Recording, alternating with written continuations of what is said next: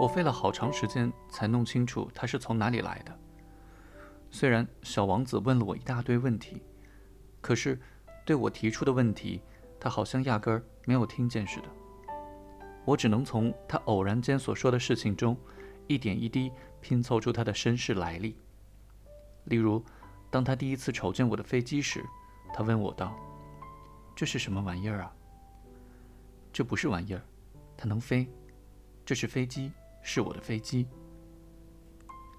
我很骄傲地告诉他：“我可是一个飞行员。”没想到他马上大叫说：“什么？你是从天上掉下来的？”“是啊。”我谦虚地回答：“哇，这就奇了。”小王子说着，迸发出一连串清脆悦耳的笑声，这使我有些不高兴。我希望他能够以严肃的态度对待我的不幸。然后他又说：“这么说，你也是从天上来的？你住在哪一个星球？”这句话犹如一道亮光，让我仿佛瞥见了他。突然出现的秘密，我赶忙问他：“你是从另一个星球来的？”他没有回答，只是盯着我的飞机，轻轻地摇着头。从你乘的这玩意儿来看，不可能来自太远的地方，对不对？然后就陷入了沉思中。过了一会儿，他把我画的羊从口袋里掏出来，像宝贝似的从头到尾看了一遍。你们不难想象，听了他那句无意中透露的其他星球的话，我会是怎样的惊讶吧？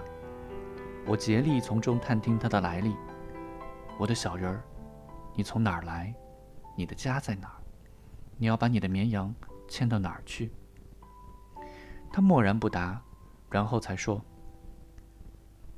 你给了我一个箱子，太好了，夜里可以做绵羊的屋子了。”那当然，如果你听话的话，我再给你画一根绳子，白天可以拴住它。哦，对了，还有一根柱子才可以。小王子被这个说法吓了一大跳，把它拴起来，多么奇怪的想法！